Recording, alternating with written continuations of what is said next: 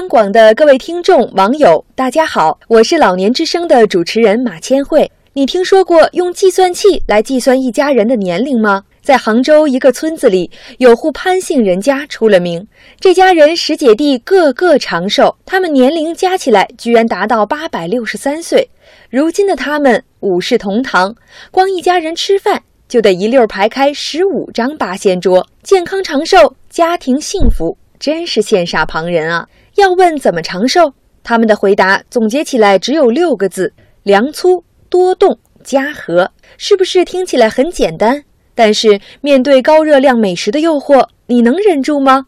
能做到多运动、少发脾气吗？如果你能做到的话，且不说对长寿是否有益，生活质量的提高就足以让你惊喜。